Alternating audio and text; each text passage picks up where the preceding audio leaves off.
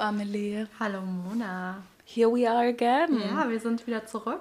Viel Zeit ist vergangen seit der letzten Podcast-Folge. Wir hatten ein bisschen, ach, viel um die Ohren und mussten uns auf uns konzentrieren.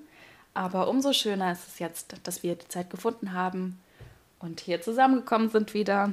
Ich muss auch echt sagen, ich habe es ziemlich vermisst, mit dir hier auf der Couch zu sitzen und über Gott und die Welt zu sprechen, beziehungsweise wie heute über Gesellschaft und unsere Perspektive auf ja, verschiedene Aspekte zum Thema Gesellschaft.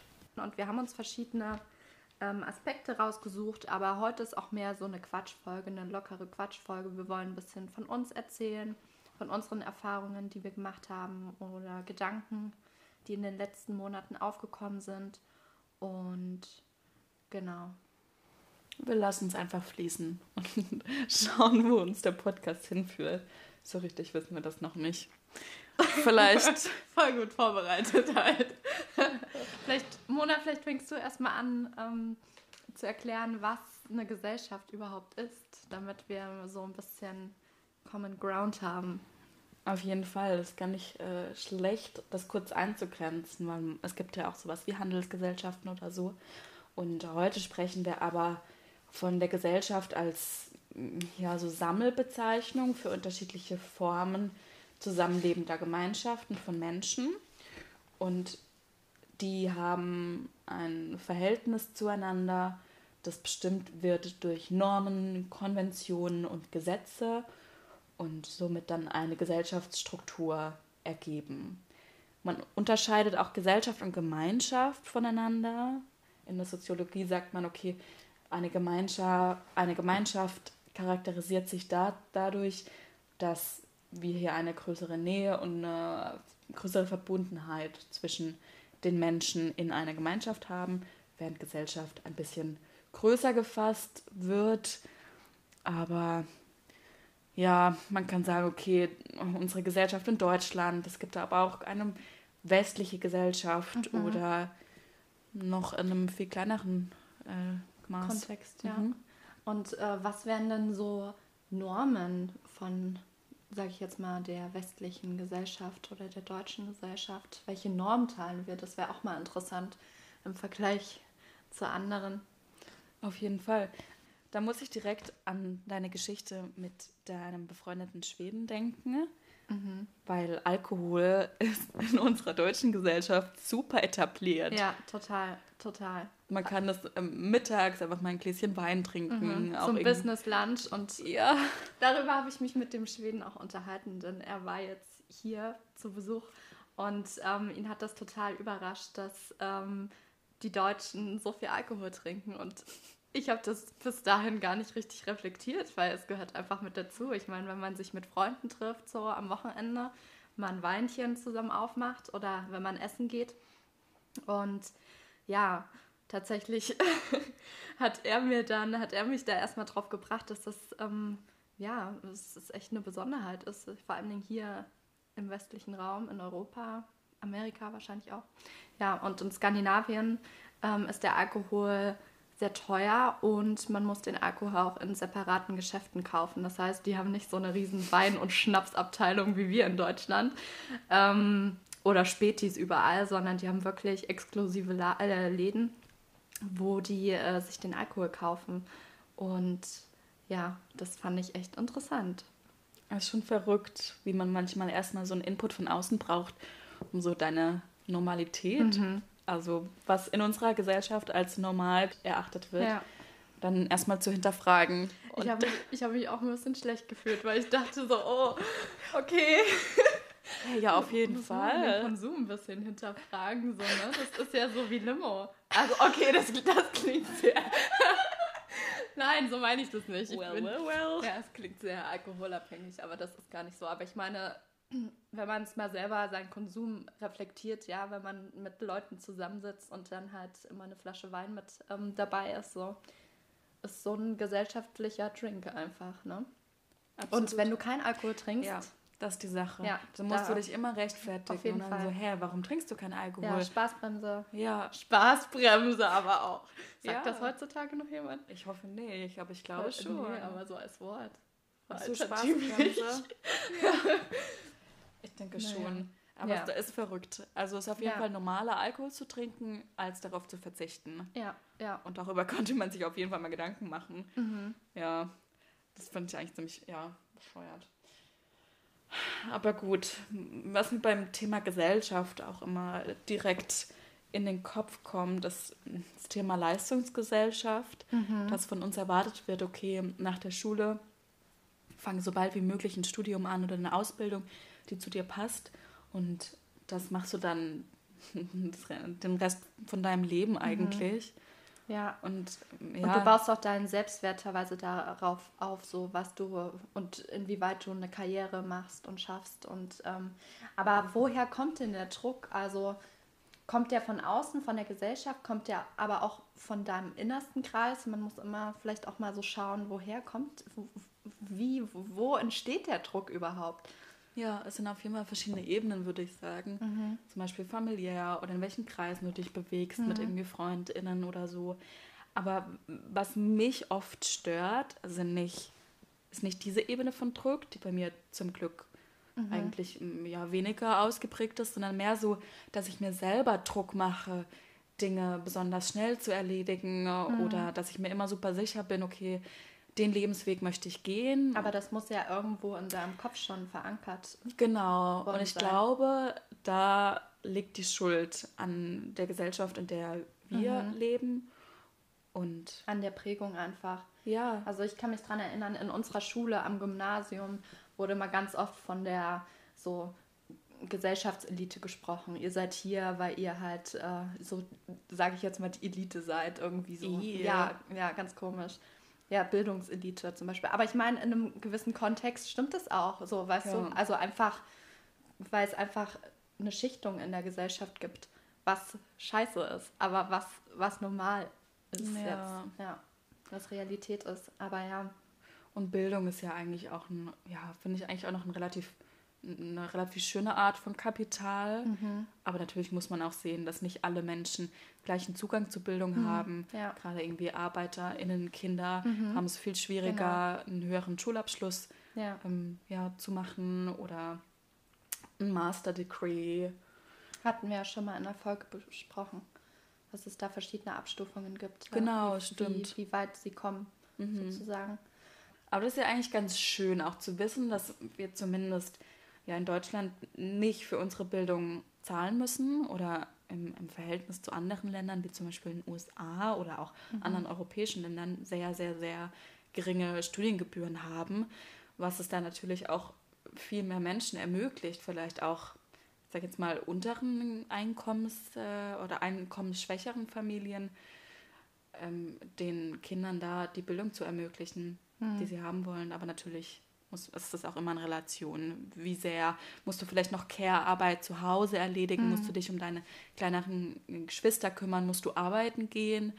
Also das ist natürlich ja, mhm. nicht so einfach, aber in der Theorie sollte es natürlich für jeden und jede möglich sein. Ja. Ich glaube auch Druck generell entsteht auch viel durch Social Media oder generell Medien, die wir konsumieren und dazu zählt auch Musik. Das ist ein guter Punkt. Eine, eine meiner liebsten Künstlerinnen heißt Rosalia und ich folge ihr schon relativ lang, seit 2017 oder so. Da hat sie ein tolles Album El Mal Querer rausgebracht. Sie kommt aus Barcelona und ja, jetzt kam ihr lang ersehntes Album raus, 2022, das heißt Motomami. Es ist künstlerisch gesehen ein großartiges Album. Aber was mich ein bisschen stört, ist, dass sie relativ oft von Designermarken spricht.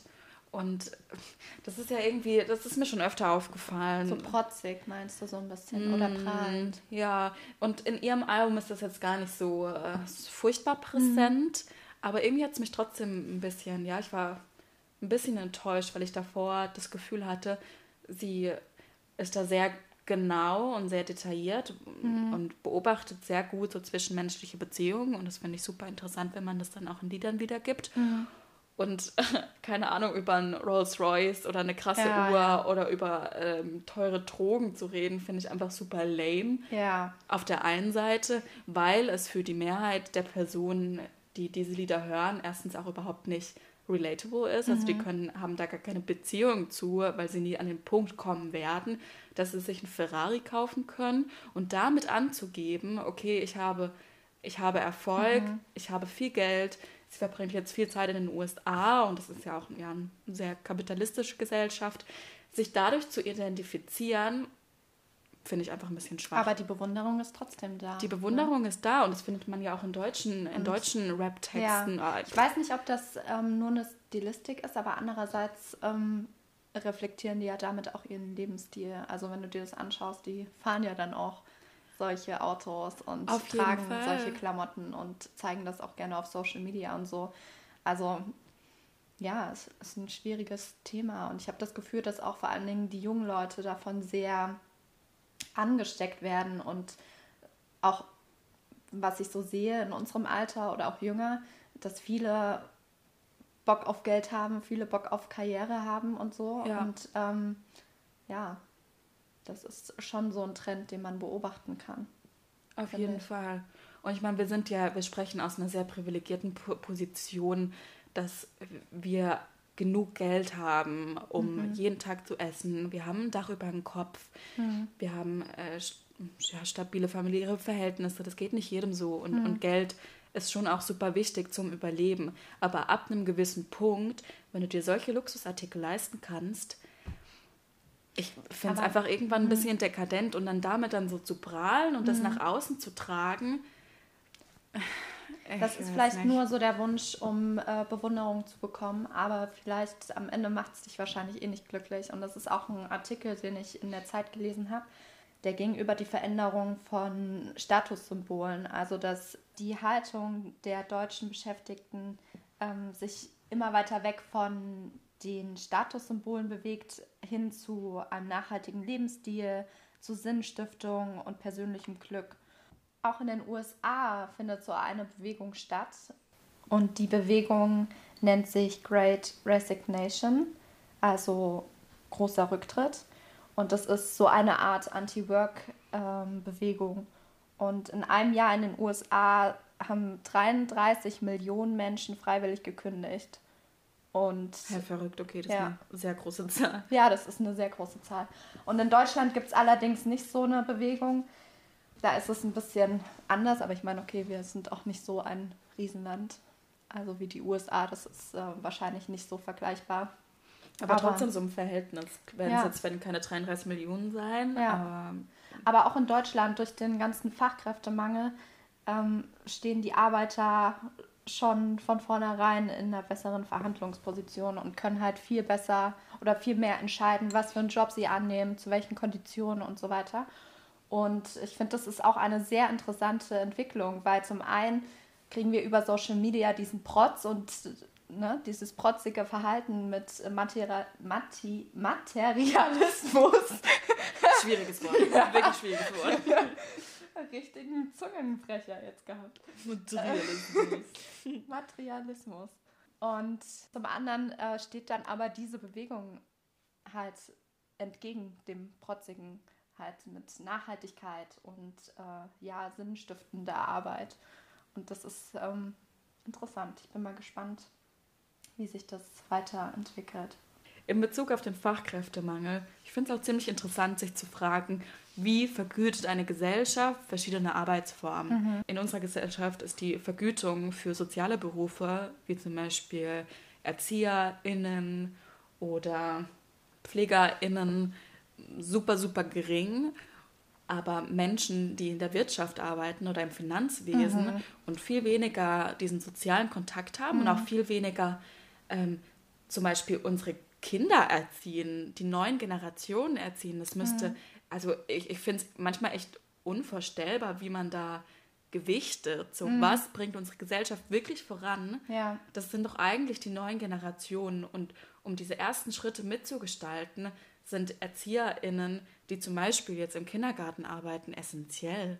Mhm. Wieso bekommen sie dann so eine geringe Vergütung für ihre Arbeit, die sie leisten? Ich finde, das hat auch so ein bisschen was mit Wertschätzung einfach zu tun, weißt du, dass man halt ja, so bestimmte Berufe einfach weniger wertschätzt, obwohl sie super wichtig sind. Und ja, damit auch eine soziale Ungleichheit auslöst. Und das ist halt auch nicht so cool, wenn, wenn zwischen, wie jetzt im Finanzwesen, zwischen äh, einem Einkommen von 100.000 Euro im Jahr und dem Einkommen einer Kindergärtnerin oder so so viel Geld liegt. Das, ist, das kann nicht möglich sein. Das Absolut. Und ich habe auch in den Nachrichten gelesen, dass Biden auch, glaube ich, letzte Woche gesagt hatte, dass die Investmentbanker alle kündigen könnten und nichts passieren würde, aber wenn die ganzen Trucker kündigen würden, wäre ein Riesenproblem. Ja, und das ist einfach, ja, so, ja. einfach Wertschätzung. Ja, ja, die Folgen sind fatal, weil wenn man sich allein mal unser Gesundheitssystem anschaut und so viele, dieser Pflegekräftemangel, er ist fatal. Also mhm. es kommen auf eine Pflegekraft, ich, ich habe keine genauen Zahlen leider, aber sagen wir fünf bis zehn ähm, Personen oder PatientInnen, mhm. die gepflegt werden müssen und da leidet die Pflege darunter. Mhm. Aber klar, wenn du die Leute, das ist ein super harter Job. Mhm. Allein die soziale Komponente, dann auch körperlich, mhm. wenn du Menschen umlagern musst, die zum Beispiel sich nicht alleine gut bewegen können im Bett. Mhm.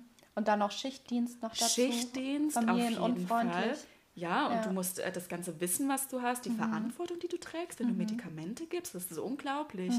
Und dann wundert man sich, okay, warum finden wir keine neuen, äh, also keine, warum werden die Ausbildungsplätze, die wir haben, nicht gefüllt? Mhm. Ja, weil es einfach super unattraktiv ist, ja. für so eine krasse Arbeit, die du leistest, so wenig entlohnt zu ja. werden. Es ja. ist so dreist eigentlich.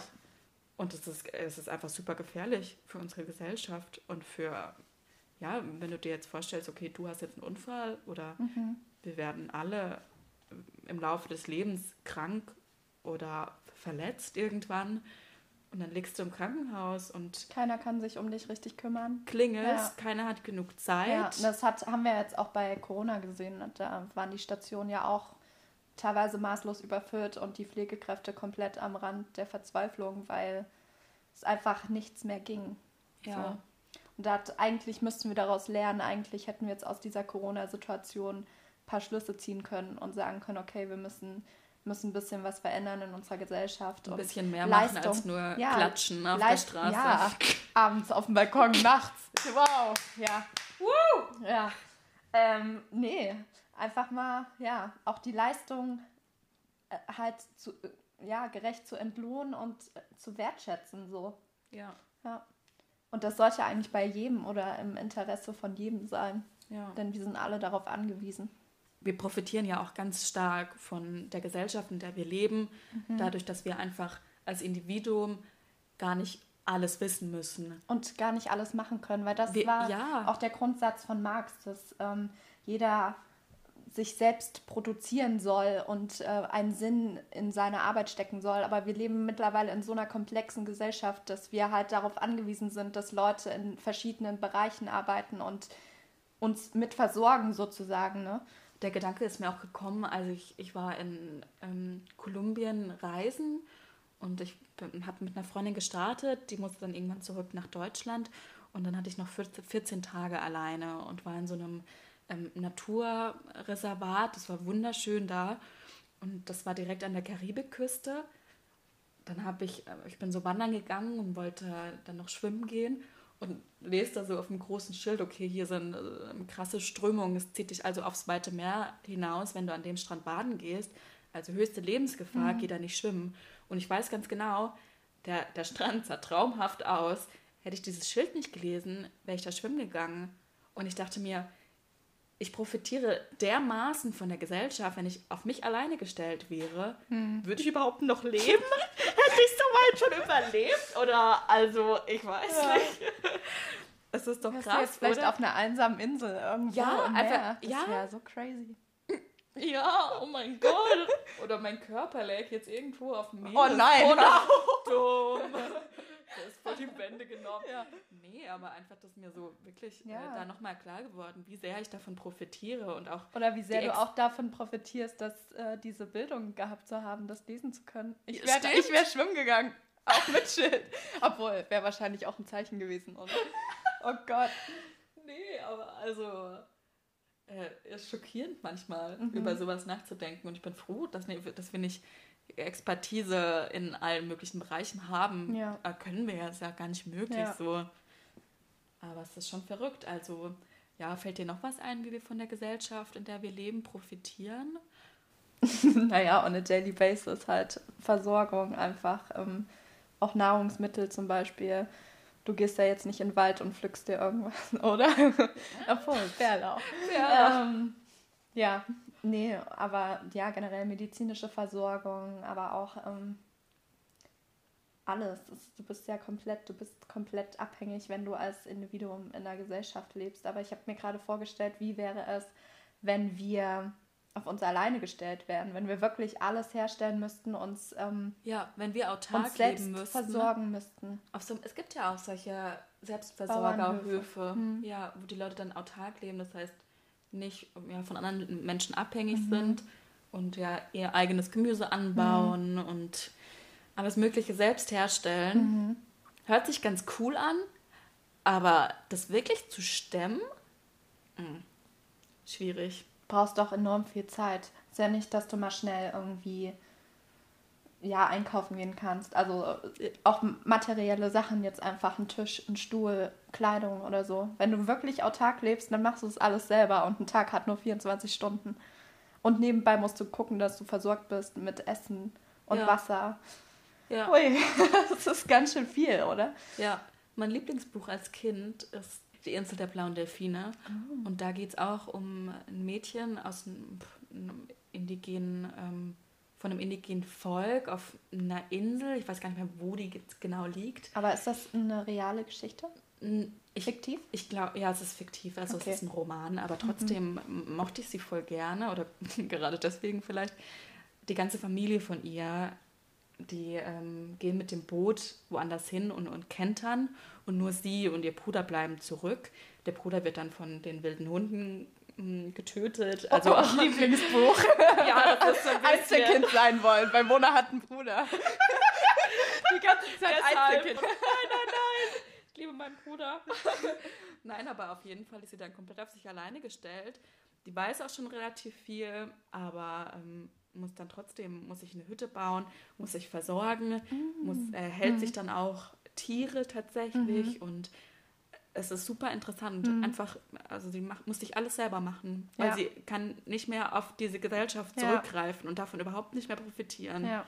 Vielleicht so die, das Wissen, was sie davor schon angesammelt hat, ja, aber abgesehen davon ist sie ganz auf sich alleine gestellt. Mhm. Super gutes Buch, große Buchempfehlung. Cool. Ja. Auf jeden Fall.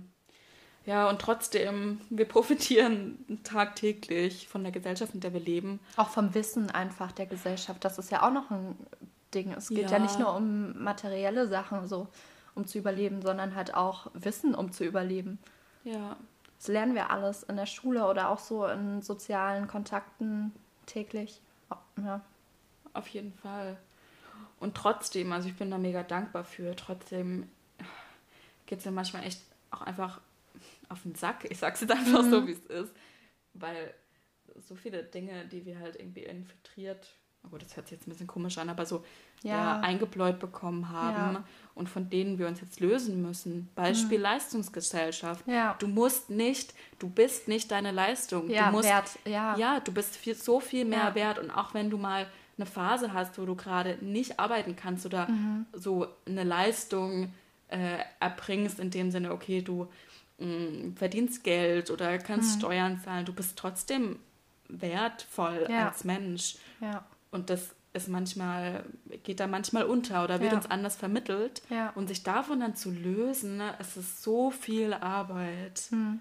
Ja, du brauchst keine Karriere um Karriere. Voll verschluckt das Wort. Ja, du brauchst keine Karriere, um einen Selbstwert zu haben. So, es geht vielmehr darum, dass du eine Arbeit machst, die dich wirklich ja sinnstiftend erfüllt und ähm, die dir Freude macht und dir irgendwie da. Ich glaube, da hast du schon einen ganz anderen Wert für dich gefunden, weißt du, wenn du merkst, ey, ich mache gerade echt was Wertvolles und es macht mir Spaß und ich kann was, ich kann das, was ich gut kann, kann ich der Gesellschaft mitgeben sozusagen. Ne? Das ist doch, ist doch eigentlich das A und O. Auf jeden Fall. Aber das halt, das muss halt dann auch wertgeschätzt werden. So. Und das ist halt genau das Ding, wo die Gesellschaft noch ein bisschen hinterherhängt. Ja, sehe ich ganz genauso. und ja, andere Normen, von denen man sich jetzt auch einfach lösen muss oder die sich im Wandel der Zeit auch geändert haben. Zum Beispiel äh, Beziehungsformen. Vor 50 Jahren oder teilweise immer noch findet man äh, die Einstellung in den Köpfen von manchen Menschen, dass die einzige akzeptable Beziehungsform zwischen einem Cis-Mann und einer Cis-Frau stattfindet.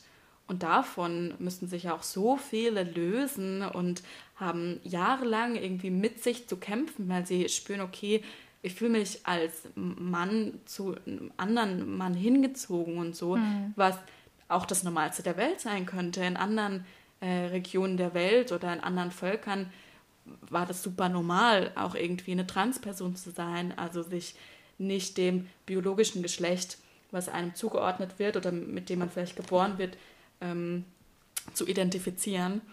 Und dann war das was total Schönes oder ja, intersexuelle Menschen und äh, queere Menschen generell, da wurden sie gewertschätzt und waren ein wichtiger Teil der Gesellschaft. Mhm. Und wir müssen das in unserer Gesellschaft jetzt irgendwie auch hart erarbeiten, dass man gesehen wird und auch von manchen Menschen einfach re respektiert, mhm. was wirklich so Basic Human Interaction, einfach nur respektiert zu werden und nicht äh, Opfer von Gewalt zu werden. Also ja. ist manchmal echt, dass ich mir denke, das ist auch echt manchmal echt anstrengend, in der Gesellschaft ja. zu wohnen mit anderen Menschen. Das ist auch so ein bisschen so eine ähm, Norm und äh, ja, Konventionsrevolution. Ne? Ja. So ein bisschen, ähm, hey, wir müssen unsere Normen, unsere Werte in unserer Gesellschaft hinterfragen, wir müssen die erneuern und das ist ein stetiger Prozess. Wer weiß, wie wir in 50 Jahren drüber denken werden. Da werden wir vielleicht zurückblicken und unsere Kinder werden sagen, ey, wat, was habt ihr da denn gemacht? Ne? Absolut, ne? absolut. Auch zum Beispiel mit Fleischessen, das ist auch so ein Ding. Ich denke, dass das Fleischessen auch irgendwann halt Geschichte sein wird. Ich meine, es dauert noch ein bisschen, aber ich habe das Gefühl, ja, halt dass Werte immer wieder erneuert werden müssen und immer wieder unter neuen Aspekten äh, reflektiert und hinterfragt werden. Ja. Das ist auch unsere, ich würde sagen, unsere Verantwortung als Teil ja. der Gesellschaft, ja. sowas zu hinterfragen und ja, vielleicht so Normen, die für uns jetzt normal sind, wie zum Beispiel wieder, äh, um auf den Anfang zurückzukommen, ja, den Alkoholkonsum. Mhm. Das, das, ist kein so äh, drastisches ja. Beispiel, aber, aber ja, ja, absolut. Und das ist für uns das Normalste der Welt, dass Leute mittags ein Bier trinken und so. Mhm. Und für andere Leute, zum Beispiel deinen schwedischen Freund, der war total verdutzt. Und das, als du es mir dann erzählt hast äh, von der Geschichte, habe ich das dann auch nochmal neu hinterfragt, einfach diese Normalität mhm. äh, zu, no, neu zu denken. Ne? Mhm. Ja ähm, die Werte, die uns seit unserer Kindheit ähm, beigebracht wurden, trotzdem immer wieder zu hinterfragen und halt ja an neuen Kontexten zu messen. Ja. Voll wichtig. Man sagt ja, ich weiß nicht, ob das jetzt neurowissenschaftlich der neueste Stand ist, aber ich habe gehört, der erste Gedanke, der in den Kopf kommt, ist der, mit dem du aufgewachsen bist, der, den dir die Gesellschaft gelehrt hat. Mhm. Und der zweite Gedanke, der dir in den Kopf schießt, ist dann so, wie du wirklich denken möchtest. Mhm. Ein Beispiel, noch vor ein paar Jahren dachte ich, wenn ich zum Beispiel eine Frau mit einem kurzen Rock und Tonschuhen mhm. und einer pinken Handtasche, langen Nägeln sehe, dann mir sofort in den Kopf geschossen kommt, okay, die ist wahrscheinlich nicht so klug. Ich weiß mhm. es nicht. Und dann habe ich mich super selber dafür verurteilt, solchen, hm. so einen Gedanken zu haben, weil ich gar nicht so denken wollte. Und das war eben mein zweiter Gedanke, hm. dann zu sehen, hä, nur von dem, äh, wie Äußere. sich eine Person kleidet oder mhm. gibt. Ich kann überhaupt keine Rückschlüsse oder was heißt überhaupt keine, aber solche Rückschlüsse nicht ziehen. Mhm. Und das hat mir die Gesellschaft vermittelt, einfach dieses äh, auch so ein super sexistisches ja. Frauenbild, ja. so dieses, äh, sage ich jetzt mal einfach typisch weiblich, weiblich kann ja alles mhm. sein, aber so gesellschaftlich typisch weiblich, so mit hohen Schuhen, mhm. langen Nägeln, mhm. ähm, viel Make-up, dass das gleich bedeutet, die hat nichts im Kopf. Ja, auch Inkompetenz. Absolut, ja. absolut, furchtbar. Ja. Und ja, das hat sich jetzt bei mir auch geändert. Ich, das, das ist ja mittlerweile auch nicht mehr mhm. äh, der erste Gedanke, der mir in den Kopf stieß, aber das war so. Und mhm.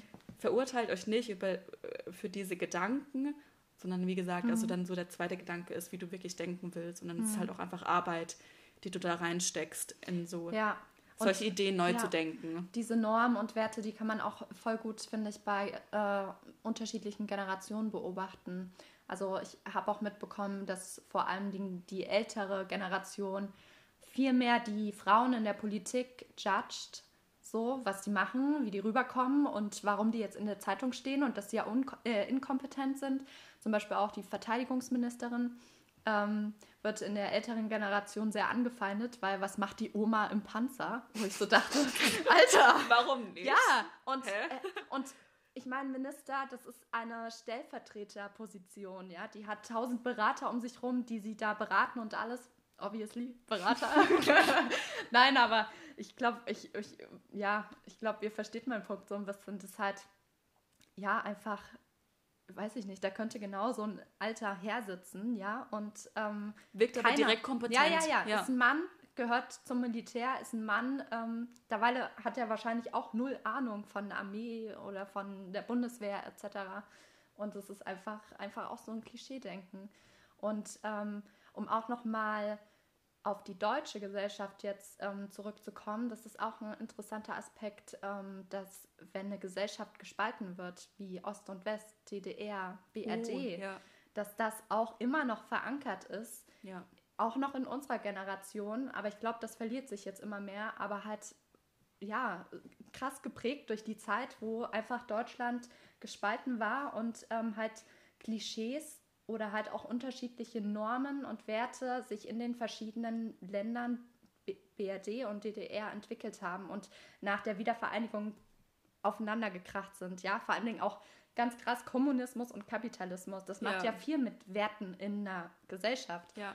Und ähm, ich glaube, da hat Deutschland immer noch ein bisschen hinterfragen, zu hinterfragen und zu reflektieren so. Und aufzuarbeiten ja, auch. Ja. Was, was sind wir und keine Ahnung, welche Normen schreiben wir uns zu und ähm, ja, und ich, ich sehe vor allem bei den älteren Generationen, in, ja, Eltern- oder Großelterngenerationen vor allem, dass halt oft noch, ja, dieser Ost-West-Konflikt so ein bisschen in unserer Gesellschaft mitspielt und viele Vorurteile ja, entstehen oder nicht reflektiert werden. Und ja, das ist echt auch krass, was, was so eine Trennung, so eine Spaltung macht. Absolut, auch für die Gesellschaft, wie du zusammenarbeitest. Ja.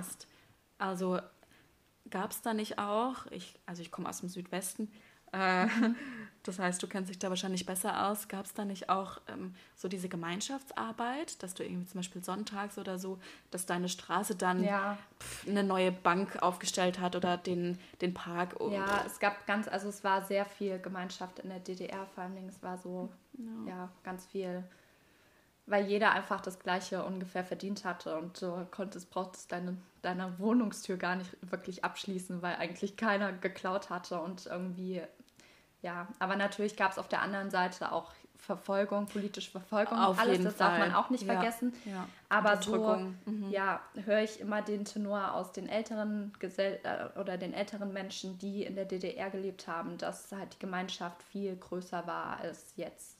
Ja. Und ähm, ja, genau. Das ist auf jeden Fall ein super großes Thema mhm. und bietet sich bei uns auch an, weil ja, du kommst ja stimmt aus dem Gebiet der ja. ehemaligen DDR und ich aus Westdeutschland. Mhm. Und damit, dem, möchten, dem Thema möchten wir auch ein bisschen Raum geben. Mehr Raum geben mhm. und eine eigene Folge mal ja. widmen. Aber dafür brauchen wir Zeit, dass wir das und gut recherchieren, weil es genau. auch einfach ein bisschen emotional behaftetes Thema ist. Es ist ein super sensibles Thema, richtig sensibel. Und ähm, ich glaube, da müssen wir echt einen guten Umgang finden. Und deswegen trauen wir uns da noch nicht ganz ran. Wir wir haben das im Hinterkopf, aber wir müssen mal schauen, wie wir das ähm, am besten umsetzen. umsetzen. Genau, vielleicht auch mit Zeitzeugengesprächen, das wäre ja auch mal interessant. Das wäre super cool. Mhm. Ja. Naja, aber wie gesagt, nochmal zu den Klischees und Ost und West noch ganz kurz ist mir da ein Beispiel eingefallen. Ähm, ein Bekannter von mir hatte sich mal deutschlandweit beworben und bei den Bewerbungsgesprächen wurde dann immer so sehr rausgepointet, so dass er aus Leipzig und aus dem Osten kommt sozusagen. Also es Ach, war echt? ja, es war auch beim bei den Bewerbungsgesprächen ein krasses Thema so, oh, okay, aus dem Osten. Ach was. Ja. Und das fand ich auch interessant, weil ich dachte, hä, du vor dir liegt ein Zeugnis, vor dir liegt ein Lebenslauf. Was hat das jetzt mit Ost-West zu tun, Absolut. so weißt du? Und ja, das ist mir gerade noch dazu eingefallen ähm, zum Thema Gesellschaft und Norm Dass selbst ja. in solchen, selbst wenn du Karriere machen willst, andere Normen dich wiederum hindern oder sozusagen ja. ja beeinflussen.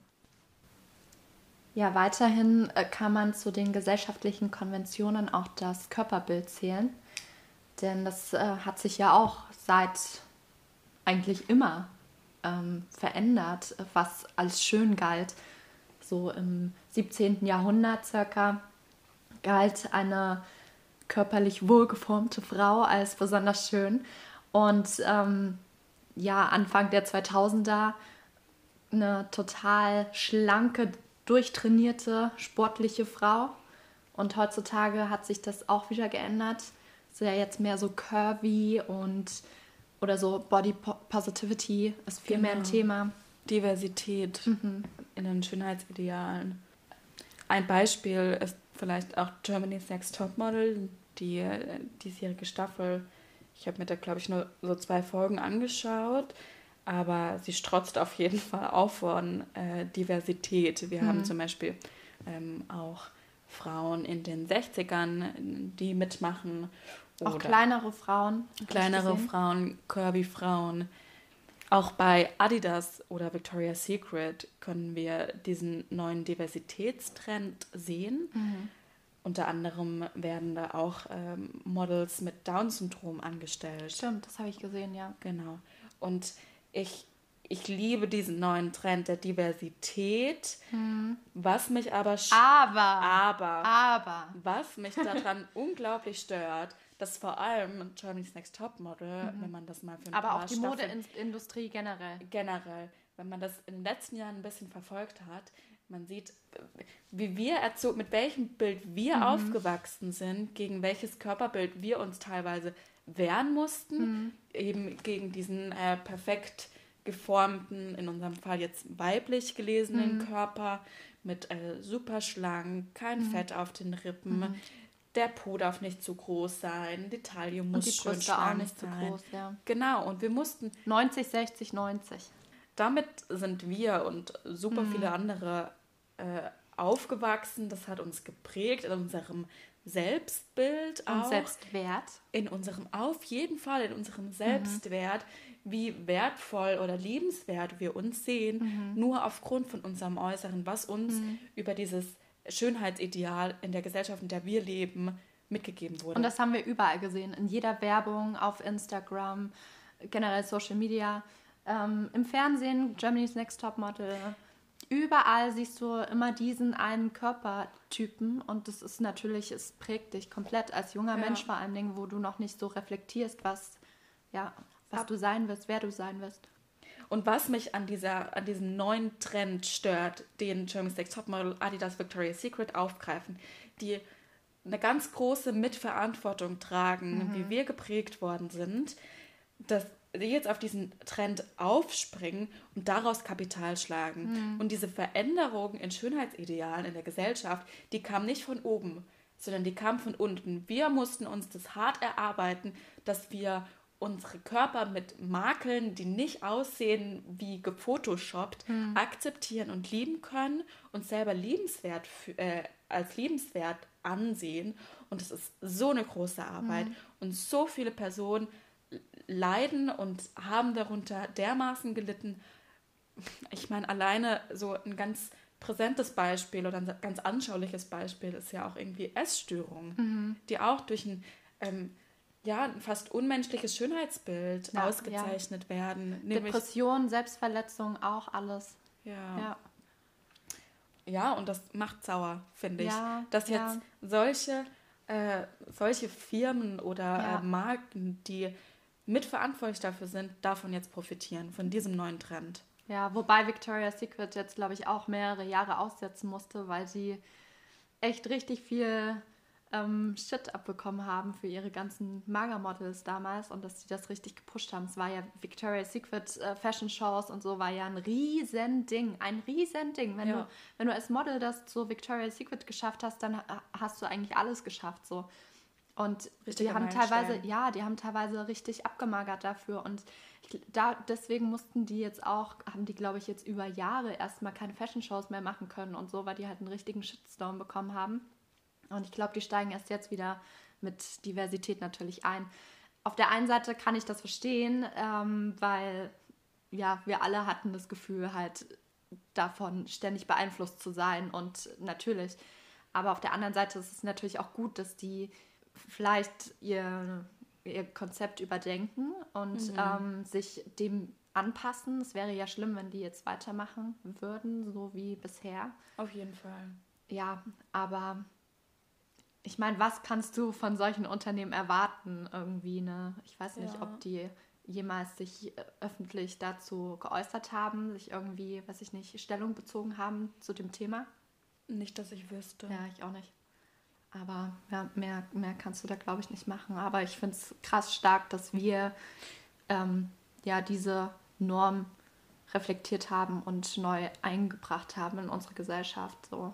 Und es ist auch wirklich einfach ein wunderschöner Trend jetzt oder was heißt Trend? Vielleicht auch hoffentlich ein Wandel, der mhm. jetzt äh, für länger bleibt. Trend ist ja immer ein bisschen zeitlich begrenzt, aber einfach ein Wandel in Schönheitsidealen, dass man ja, ganz viele verschiedene Körper oder im besten Fall alle Körper als schön empfindet und sich auch nicht nur dadurch identifiziert. Wobei mich das, glaube ich, ähm, auch so ein bisschen irritiert, da auch ähm, so teilweise ungesunde ähm, Körperbilder jetzt sehr gehypt werden. Also vor allen Dingen Menschen mit sehr viel Übergewicht, dass das halt als was sehr Positives hervorgehoben wird.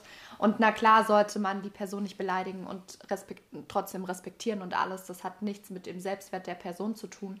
Aber ich finde es halt auch ein bisschen schwierig, so ungesunde Körperformen. Und es geht sowohl in die Richtung ähm, zu viel, aber auch zu wenig krass zu pushen. So. Aber das sind halt auch einfach verschiedene Körper. Also ja, Leute, ich rede nicht, ich, ja, aber ich rede vor allen Dingen von sehr ungesunden Körperbildern. Ja, aber ich finde es ein bisschen ähm, grenzüberschreitend, wenn man halt sagt, okay, ich sehe, dass du Übergewicht hast und äh, ich finde, es geht in eine ganz schwierige Richtung. Das hat, das, das hat nichts, ja, das hat nichts mit Respektieren zu tun. Das hat einfach was damit zu tun, dass, dass das als krass positiv hervorgehoben wird. So weiß, was du meinst, definitiv. Ja. Und ich bin da auch bei dir. Aber das ist halt so eine Argumentation, die viele andere in so eine Schublade so steckt. Ist eine aber unangenehme Richtung. Ja, aber ich weiß, es ist mhm. unangenehm, weil wir alle, juhu, Body Positivity, jeder Body ist schön, aber andererseits auch mal reflektieren, was das bedeutet, so was ein Körperbild auch bedeutet, ein gesundes Körperbild.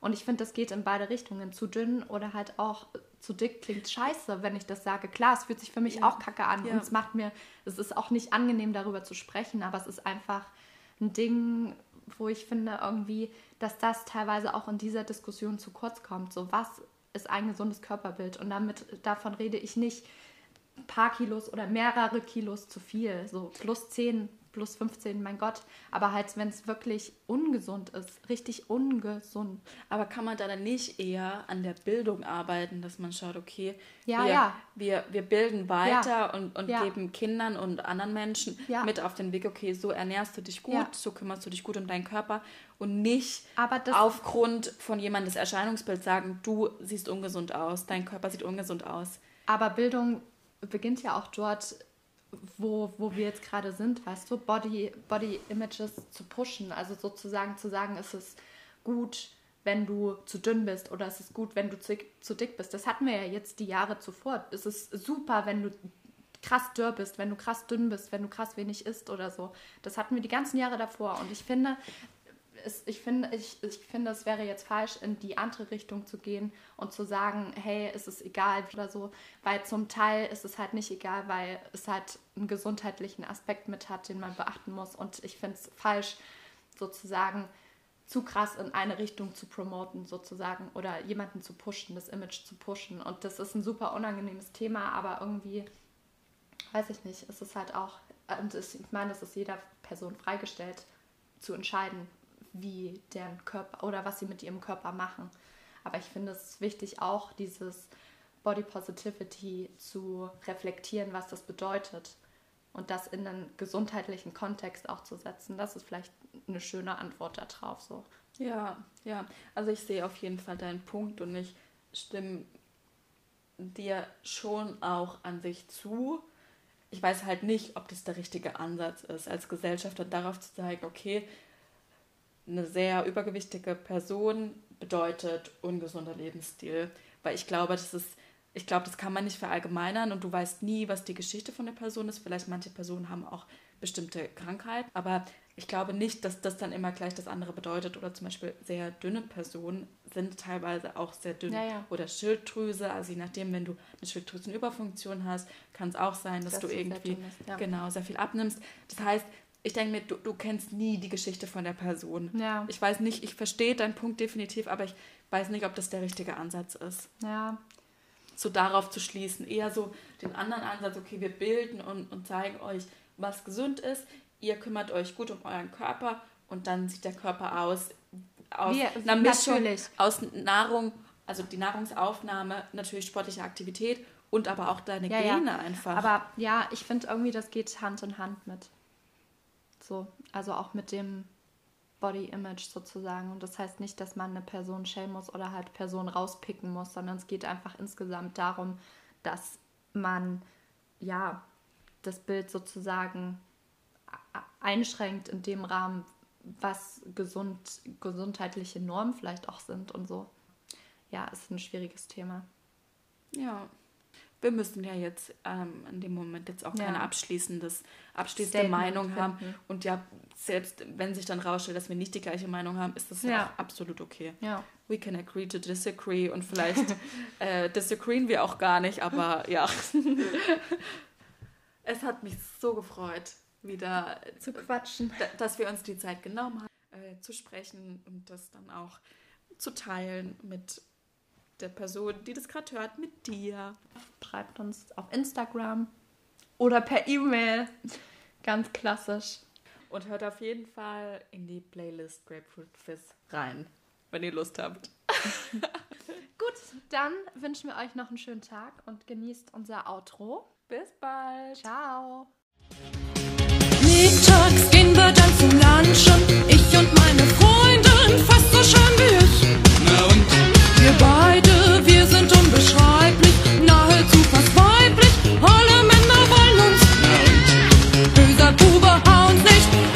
notre peintre, on